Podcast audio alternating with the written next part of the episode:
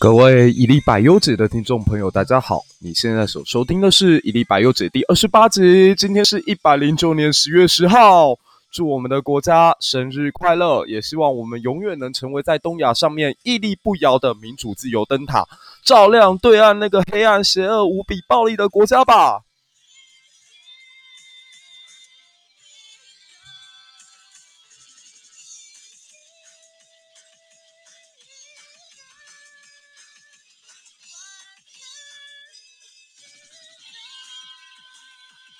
耶！那今天因为是国庆的关系，我们重新回到关心国际的这条主轴之上。很多朋友前一阵子都开始在问我，为什么忽然聊起《红楼梦》？难道现实世界发生的事情不重要了吗？难道你不关心美国总统大选了吗？各位，我当然是非常关心的哦。包括《红楼梦》这本书也好，它最大的价值就在于拥有一个大观园的理想世界，跟一个浑浊的现实世界可以做比较。如果我们生活在这个时代，只关心古典小说，而那就失去了我这个节目一开始在做的初衷。永远要记得关怀过去，但不要忘了关注未来以及现在。那为什么会累积到今天才开始重新回来讲美国总统大选？是因为大家都知道这几天实在是发生太多事情了，包括美国的总统川普居然得到武汉肺炎，但又在极短的时间之内回到白宫。另外就是副总统大选的辩论，真的是让我跌破眼镜啊！我们的 Kamala Harris 真的是舔中舔到没有极限，所以实在是看不下去。我们这一集再来喷一下民主党吧。而且多说一句哦，我发现其实大家非常喜欢我。喷拜登的集数，诶，你知道喷拜登那几集啊？包括第十五集，我们讲为什么要支持共和党，还有雷根当年喷黑人、非洲人只是一群会穿皮鞋的猴子，那几期都突破了将近一千多次的点击跟下载。所以这一集我会一样撕开自己假中立的面具，我们必须要告诉各位，这个节目非常支持川普，We only support Donald Trump。我自己也很惊讶，如果回到半年前，然后那个时候自己告诉别人说我是个川粉，我一定会觉得很丢脸。但现在这个局势之下，我还必须得说，川普真的是唯一的选择，也是最好的选择。其实做节目一开始的初衷，我就没有想要建立什么中庸、中立、客观的这样的一个标准，因为其实大家也可以观察，最近百灵果也好，或者是。范琪斐也好，他们都逐渐的撕下自己过去那种嗯左派的面具。那我是觉得百灵国还好啦，但是范姐的节目实在是让我觉得有一点点不能接受。其实说白了，范姐就是一个没有醒过来的马粉啊，她就是一个马迷。呃，这边的马不是九点二的马迷，而是奥巴马的马迷。她之前就曾经多次在书中提到说，她觉得奥巴马好 decent、好帅、好 gentle，他是最棒的，他好有演讲的才华。所以他常常会崩溃痛骂川普，因为川普不是他一个理想当中该有的美国总统的样子。所以我还记得前一阵子看到他在节目里面在面。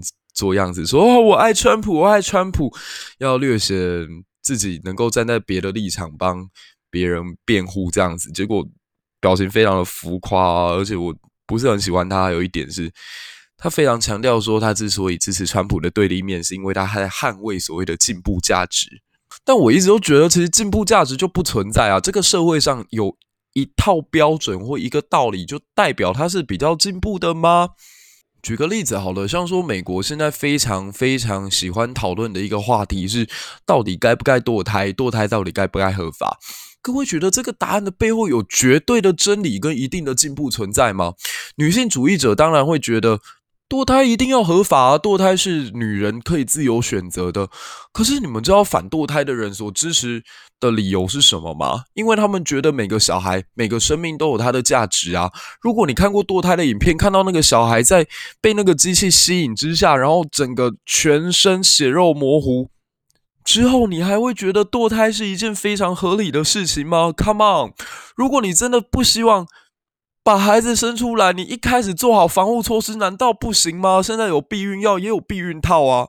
所以，当我看到所谓支持堕胎的人正在破口大骂说那些反堕胎的人都是不进步的、老古板的、男人主义、沙文主义的，我实在有点听不下去耶。对不起哦，我真的没有办法支持这些所谓的女权主义者。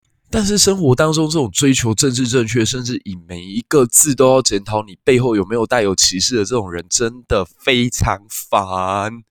而且我发现大家非常奇怪的一点是，都不太愿意面对自己就是双标的人的这个事实。其实每一个人都是双标的啊！我们因为背景、经验、角度看事情的方法都不一样，怎么可能会存在客观、中立、理性这样子的人呢？可是。往往很多人每次要发表自己的意见之前，都要说：“哦，我理性的说一句，我客观的说一句，我中立的说一句。”当你发表论述的时候，你就代表自己的意见啦。为什么要特别去强调自己这个状况之下还能中立客观呢？如果你是纯粹的中立客观，你就会闭嘴了，知道吗？那这几天我在看百灵果的发文，他有提到说，呃，这个 Kamala Harris 在辩论的时候说，这个习近平在国际上面的声望是超越川普的。诶，不过这一段我们在九月十八号的节目就有提过喽，说川普的确在各国，特别是盟国，像德国、日本、英国这样的传统美国的好伙伴的这个选民心中，川普的支持度的确在下降，甚至还做出了川普只剩下百分之十七，而习近平获得百分之十九支持度的这样子的结果。然后前几天在总统辩论大选结束。呃，我们可以看到 C N 立刻做出一份民调，说有百分之七十的人觉得拜登辩论的比较好，只有百分之三十的人觉得川普表现的比较棒。然后 CNN 也好，NSBC 也好，甚至前一阵子做出呃，川普已经领先了拉姆森的这个民调中心也好，全部做出川普已经完全选情崩溃的这样的结果，说川普已经至少落后拜登十几个百分点了。我觉得非常诡异，因为川普其实在辩论场合上，对啦，他是表现得很没有礼貌啦，可是他的表现不至于让他的支持度雪崩，甚至。崩到剩下百分之三十几耶，我觉得这种民调还有参考价值吗？我真的深深打上一个大问号。所以，如果我只是打个问号的话，我就不会特别录这一期了。我现在要立刻立旗，我要立一个 flag 在这里：川普必胜。这次总统大选，我再说一次，川普必胜。搞不好他在普选票当中都可以打败拜登。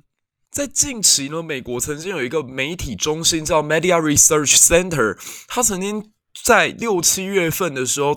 统计了一下新闻报纸当中对于川普跟拜登两个人的正负面报道比例有多少？结果发现，川普的负面报道高达六百三十四份，只有三十四份是正面的。各位，这是一个二十比一的状态，而且在电视新闻的播报时间当中。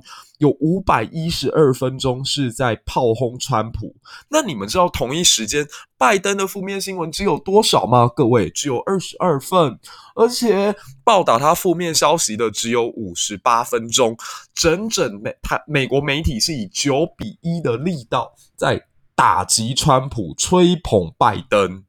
这个现象我们之前曾经有提过，说在《纽约时报》这么权威的媒体当中，居然因为拜登发表了一个竞选演说，就说 “He is the father of nation”，他是我们国家的爸爸了。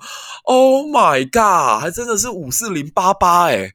这个研究的负责人呢，Rich Noyes 就提过，他已经担任。这个研究者跟调查的中心长达三十五年，从来没有看过选举是这样搞的。所以大家有没有注意到，拜登当初被指控曾经性侵过他的助理，这样的新闻完全消失；拜登曾经偷闻小女孩的头发，这样的新闻完全消失；拜登说 “I learn about kiss, I learn about Raj”，这样的新闻也完全消失。各位，你所看到的东西是美国主流媒体想给你看的，而不是事实的真相。然后这件事情最让我毛骨悚然的是。Camera Harris 就贺锦丽，她居然在这一次的辩论当中公开颂扬习近平做的比川普更好，然后就引用了五月份那份民调。其实我看完之后，真的觉得这个行为令人发指，真是难以置信诶。大家能够想象，如果美国在冷战的时候去赞扬史达林，那这个人还有办法当选吗？或者如果甘乃迪在竞选的时候说赫鲁雪夫的好话，你觉得甘乃迪还能够选得赢吗？更过分的是，贺锦丽居然为了打击川普，说出了中美贸易单战当中，美国已经输了。不行不行不行不行！我如果再继续看贺锦丽这样讲话，我真的会想喷他。各位，我必须要接他一个黑料，虽然现在大家都找得到。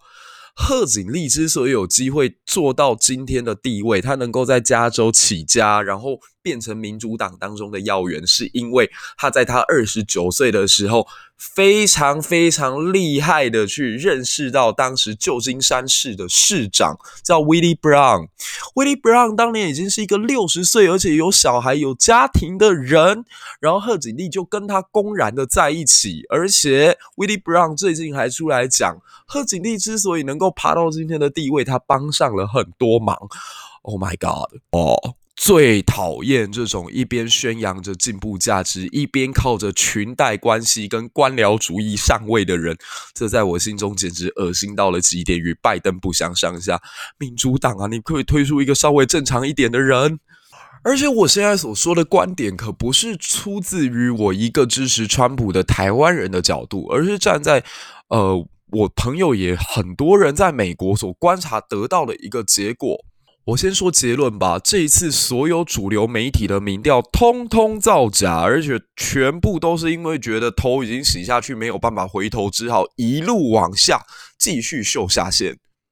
那或许有台湾的听众就说：“哎，你这种行为跟当初韩粉好像哦，说什么民调冷冰冰，人心暖乎乎，这个得民心者得天下，得民调者得……算了，这个太脏了。你这样跟韩粉有什么两样呢？首先。”美国的民调出问题，其实已经不是一次两次的事情了。二零一六年那一次开票，不就让大家跌破眼镜吗？而且从历史的角度来看，其实美国民调不准的机会很高。诶，呃，大家最熟悉的大概就是一九四八年杜威跟杜鲁门的那一次选举。传说当中，蒋介石不是愚蠢到把美国给我们的资源拿去支援了杜威，结果杜威后来败选，杜鲁门气得不行，甚至骂出了蒋家一家都是贼这样的一个说法。那还有一个更经典的是，一九三六年罗斯福要竞选连任的时候，他跟当时共和党堪萨斯州的州长兰登在竞选。然后台呃，当时美国有一家超级大的媒体公司叫做文学文摘，他就为了要调查出选举的结果，所以发出了一千万份的民意调查表，希望这些人可以把。民意调查表最后回传，那回传之后呢？文学文摘收到了历史上最大的一份数据，叫两百万份。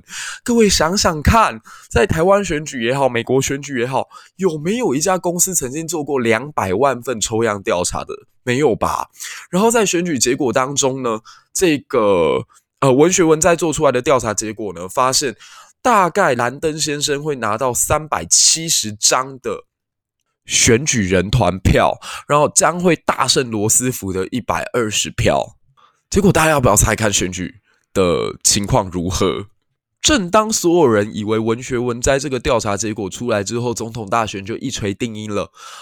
结果总统大选最后大打脸文学文摘的民调，总统选举。兰登先生从头到尾只拿到八张选举人代表团票，而我们的罗斯福拿到整整五百二十三张选举人票。大家知道吗？那一场选举打完之后，共和党简直就快被打没了，从来没有输得这么难看过。可是这个民调怎么会有这么大的落差？那？大家稍微学过统计学就知道，这一定是抽样上面出了问题。会能够买得起文学文摘，然后把这一个呃民意调查的表重新寄回去的，一定都是社会当中布尔乔亚的中产阶级有钱人家。那在美国传统当中，支持共和党的就是比较有钱的人，所以在收到民意调查的时候，就觉得共和党好像会大胜，但结果大相径庭。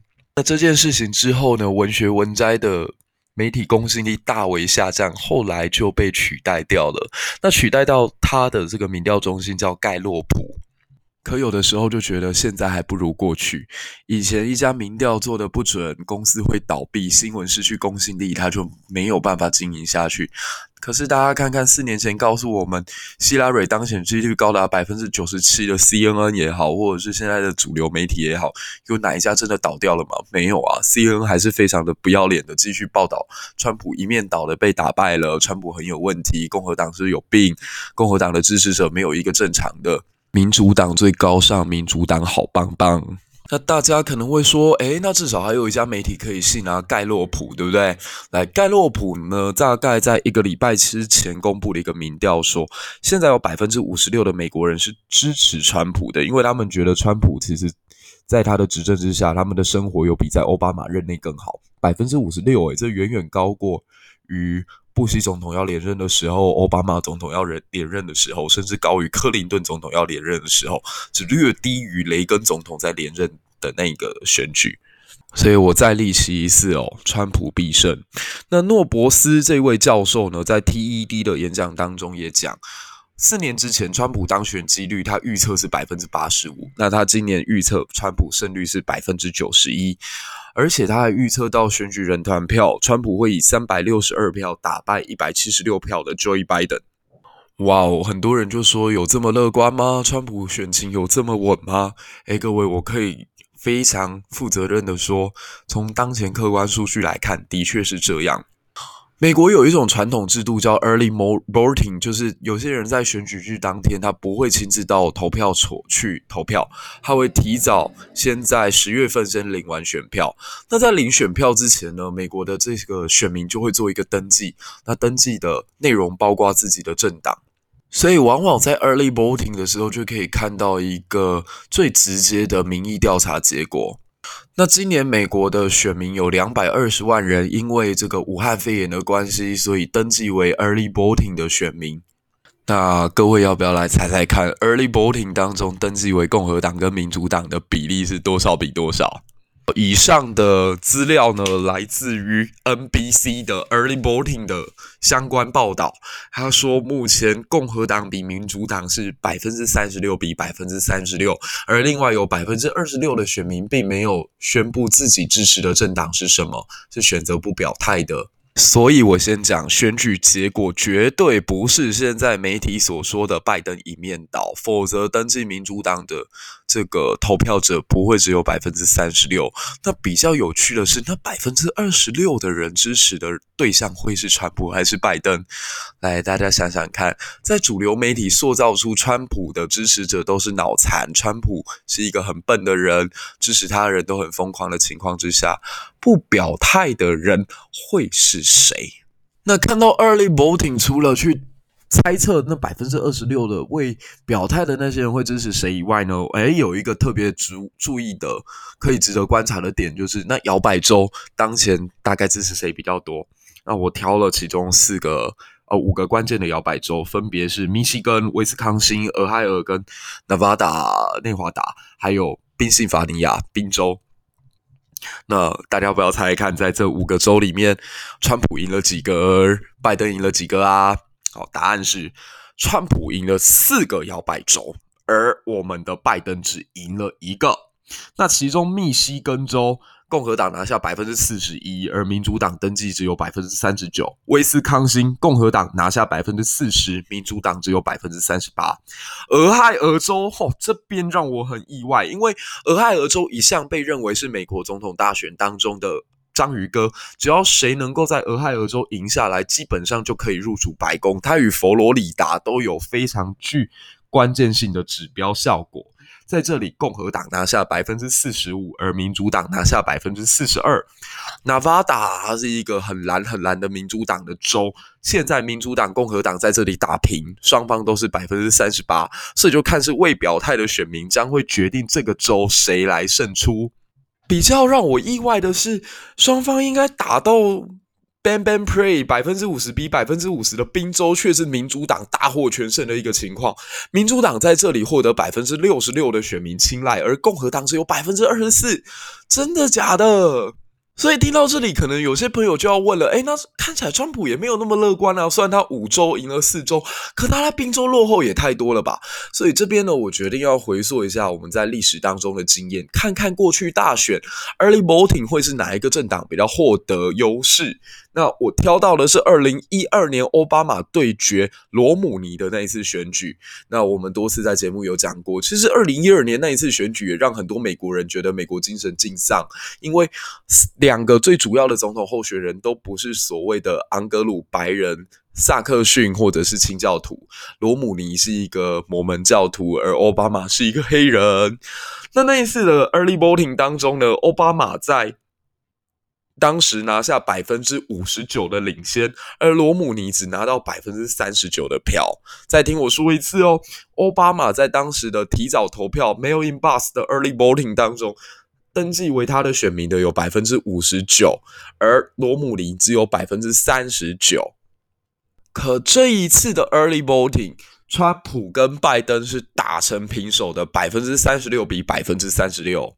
那大家就会讲了，那在最终投票日的时候，哪一个政党的人会出来的比较多呢？诶，各位可以再想想看，在这段时间之内，川普超级反对邮寄投票，因为他觉得邮寄投票民主党可以作弊的空间比较大。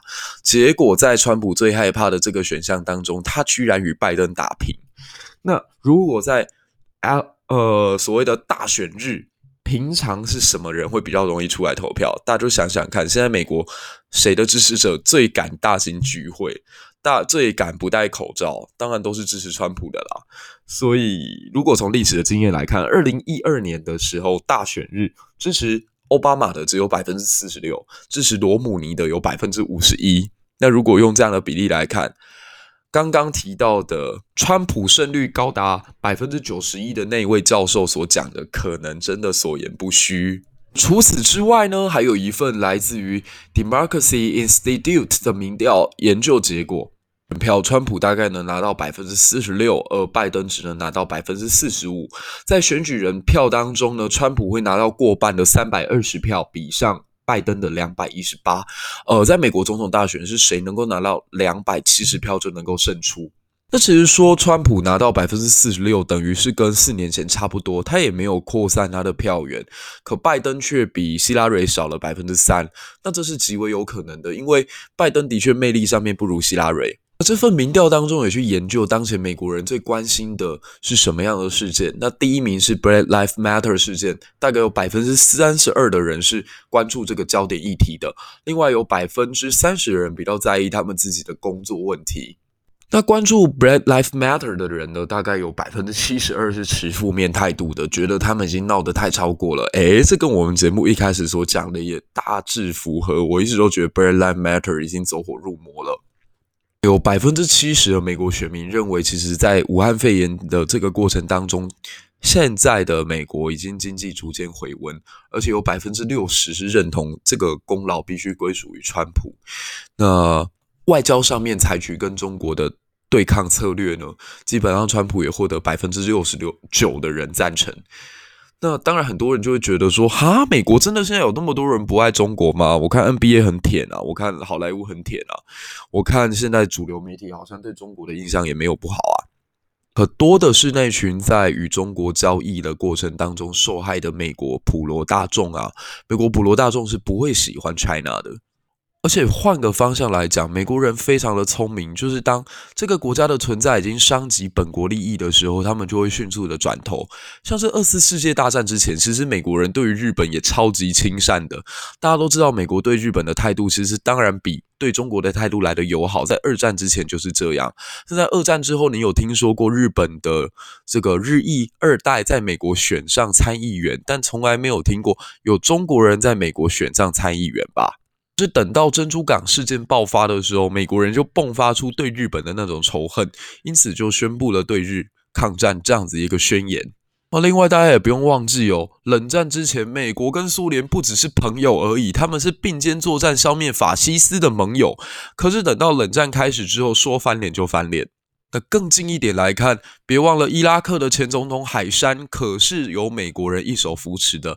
可当美国人觉得他已经非常的碍手碍脚的时候，美国人除掉他，那也是分分钟的事情而已。那这份民调的解说当中，有一位关键人物叫 Bushman，他研究出来，这一次其实大选双方都在拼基本盘，因为川普跟拜登都不是一个会特别吸引到中间选民的人。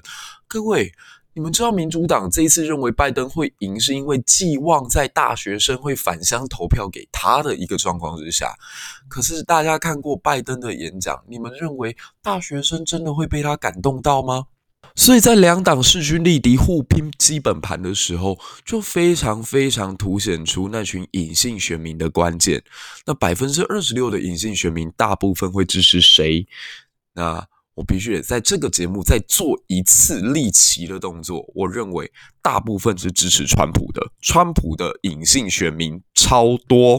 那根据 Bushman 的研究，他认为有百分之八十七的人都敢表态自己支持拜登，但只有百分之二十二的人敢在生活当中表态自己支持川普。这跟台湾的二零二零总统大选有很大的不同是，其实在这次总统大选当中，不管是支持蔡英文的人，还是支持韩国瑜的人，都非常勇于表态，因为双方都觉得自己会赢，而且双方也不觉得。承认自己支持谁有什么好丢脸的？大家可别忘喽。虽然韩粉长期的被网络上面丑化，呃，好啦，他们其实本来就是那个样子。那现实生活当中的韩粉是很高调的，他们常会穿着国旗装在公车上，在公共领域当中大声的谈论政治。可是这种情形在美国，特别是这一次大选，很少发生。许多住在城市里头的非裔候选，呃，这个选民、拉丁选民，甚至是一些白人的特别右派的或比较中低阶级的，他们其实都不太敢说自己支持谁，因为美国存在非常非常巨大的精英主义，所以让这些川普的支持者在生活当中超级超级 shy。那这份民调他是怎么找出川普的隐性选民呢？很好玩，他会先问一下他的调查者说：“诶，你觉得川普会不会赢？如果回答会赢，他有可能是川普的支持者。第二个，你会把票投给川普吗？你身边有人把票投给川普吗？如果他回答说：诶，有诶，我身边也有人支持川普，那这个人也有可能是川普的支持者。第三个，你觉得谁在第二次的辩论会赢得？”如果说二次辩论赢的人是川普的，大概也是川普的支持者。所以他透过这三层方法，把真正的川普支持者从 shy 变到敢表态。那很多人都说，川普真的得到武汉肺炎吗？他如果真的得到，为什么那么快回来？诶，很多节目在猜测说，他是不是使用了一个最新的治疗方法，跟使用了新药？可是当然是有可能的，因为美国是一个特别喜欢强人的国家，他们特别喜欢自己的总统可以在国际舞台上面发表一些震撼人心的言论。比较远一点，我们可以讲，我们前几期曾经提到甘乃迪在柏林围墙前面说了 “Ich bin I Berlin”，然后获得了美国跟西德人民的疯狂支持与簇拥。又过了二十年后，当雷根总统到了这个柏林围墙前，然后跟大家讲说 “Tears down the wall, Mr. Gorbachev”，他要戈巴契夫把这一道墙给拆了吧。当时也获得美国人几乎是疯狂的簇拥。但大家一定没有料到的是，其实当年雷根总统身边的外交幕僚跟国务卿们是告诉他，千万不要讲这一句，这一句太有挑衅意味了。但雷根告诉他们说：“你们不懂，这才是我演讲的重点。”所以有的时候美国人他们就特别喜欢这种强悍的、草根的、真实的、诚恳的英雄，而不喜欢那些言辞华丽的、辞藻优美的、政治特别正确的那些人。所以这一期我们引用了许多的真实数据以及历史经验，然后我们得到一个结果是：其实川普获胜的几率还是非常非常高的。那在我们中华民国生日的这一天，为什么要提到这件事呢？因为大家都知道，台湾最重要的外交伙伴还是美国，无论你承认不承认、喜欢不喜欢，它就是一个现象。OK，那这就是我们这一期的一粒百忧解。如果喜欢的话，不要忘了到 Apple Podcast 上面给我们五颗星的推荐。另外，感谢你的收听，我们下一期再见。再次祝福我们的国家生日快乐！